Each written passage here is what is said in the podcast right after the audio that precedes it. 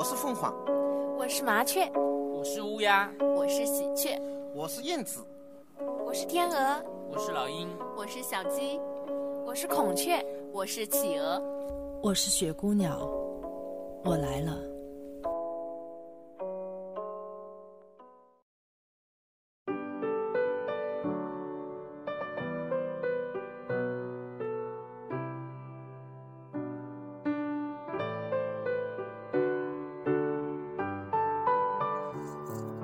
亲爱的听众朋友们，大家晚上好，欢迎收听雪姑鸟电台。今天是二零一五年的三月八日，今天是妇女节。那在这样的一个女性的节日里面，雪姑娘电台也是祝愿所有的女性同胞们，不分国籍、不分种族、不分语言、不分文化，没有任何的经济、政治的差异。祝愿所有的女性同胞们，在这样的一个关注女性的节日里面，大家能够愉快，真正的做自己，真正的度过美好的一天。在今天的节目当中，与大家分享的这篇文章叫做《话说泼妇》。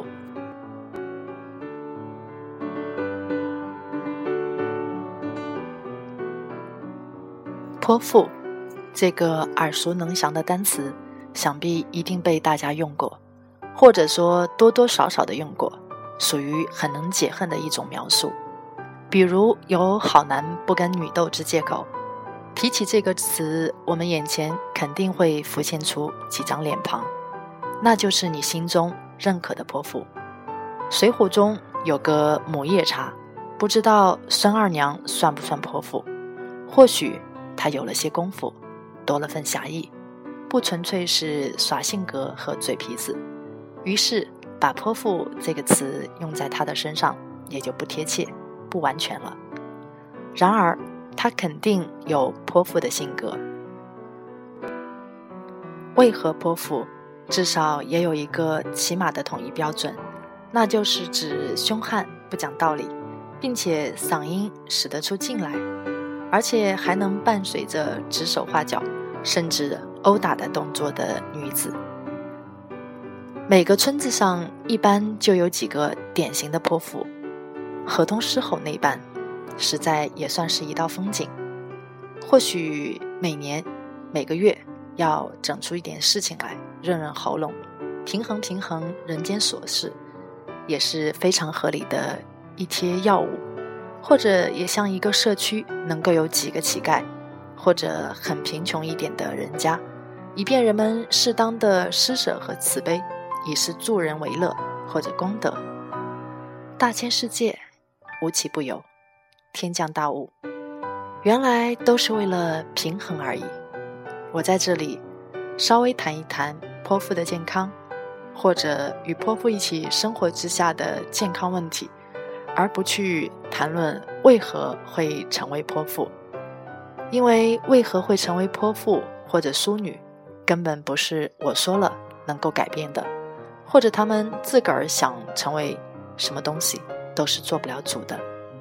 眼睁睁的看着自己变成了泼妇、淑女，或者有时候泼妇，有时候淑女，那也都是说得过去的。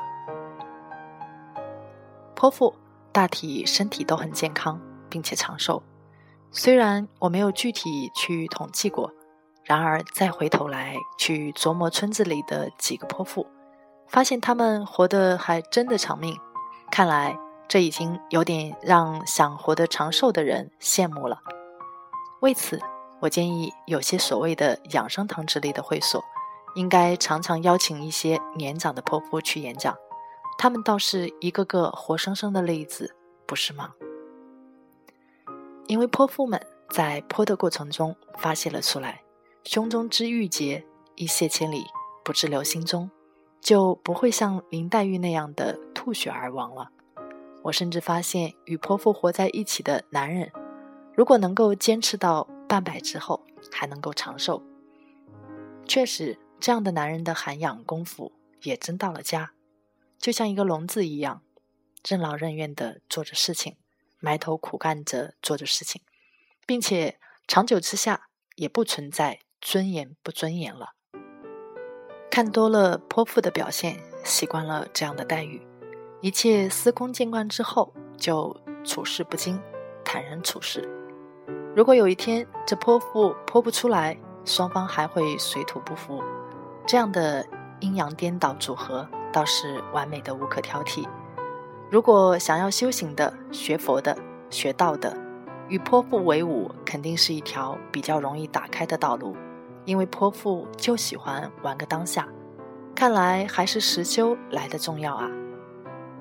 我原来的老村子里就有一个泼妇，真的非常之泼，平均每十天就要泼一次的行为，与家人、与亲戚、与邻居、与朋友、与小商贩，处处争论，处处争吵。只见他每次大骂大破之后，手都拍红了，嘴口裂了。喉咙明天还会准时的哑了，像个公鸭的叫声，或者是现在某些沙哑歌手的特点。看来这一点他处理得不够好，只顾着想高分贝的压住对方了，而其他方面的新陈代谢却正常的很。这个泼妇给村子带来的作用是，全村人都在讲他，偷偷的讲他，并且背后使劲的诋毁他。当然。也只能够利用背后的力量，正面与他一起处事，就得处处让着他，或者就当吃亏还占了便宜的说服自己不与他斗。于是他就有点在演独角戏的腔调。现在想来，虽然这个泼妇一个人辛苦了点，然而全村子的人的团结性、互动性给调动了起来。因为每次酒桌饭局都需要拿这个泼妇来说笑，也就吃得下饭了。如果再增添一些说不清的风流韵事，那么还真的神奇了。他就是村子里的一个明星。当然，泼妇只要能够泼出来，基本不会有事。如果泼不出来，或者棋逢对手，温度升得太快太高，释放不够完全。也会有其麻烦，说不定就会大病一场。我见过这个泼妇输过一回，记得当时有个卖肉的师傅，也算个和蔼随和之人，常常担着肉担子沿街叫卖。有一次，不知道如何，他们在买卖中发生了争执，并且不断上升，泼妇又开始大骂特骂。好像是在说这个师傅缺斤短两的，说他上一次买了一块肉，发现少了几两，这可是老师傅的名誉问题。他买卖肉几十年了，如果被这个泼妇唱戏一样的唱了出去，那一世英名眼看就要玷污了。这个肉担子生意肯定无法做下去了。只见这个老师傅话也不多，他突然出手，抓住了泼妇的头发。拖到墙边的那块石条上，随手就把杀猪刀的刀子，还真的把他想把他杀了。这个突如其来的袭击让泼妇当场尿了裤子，吓得脸色惨白，一点不敢出声。全场顿时鸦雀无声，村子上一个人也不敢出来阻止，甚至是他家的老公。当然，后来卖肉师傅控制住了情绪，放过了他。众人也就暗暗地松了口气。这场大战让以前受过他辱骂的人狠狠地解了回恨，气氛高涨，爽得一塌糊涂。自这次之后，泼妇在家一周都没有出门，还抓了药吃。暂时的收敛两个月后，之后又是老腔调，只是每次见到这个卖肉师傅出担子，他就躲躲着，更不见他去买卖他的肉。然而卖肉师傅的生意竟然比以前好了许多，大家竞相的做他的生意，乐意听老人畅谈当时的情景。虽然翻来覆去就是那么几句话，倒也实在的很。如今这个泼妇活得非常健康，没有见她上过医院看病。以前的那个老公在十五六年前终于忍受不住她的腔调，和她离了婚。婆婆现在的老公是城市的退休教师，据说愿意来乡下陪着她，文文雅雅的很，甚至有点阴阳怪气。不久邻居传话说，老头有功夫，还真收服了这个泼妇，阴阳调和的很。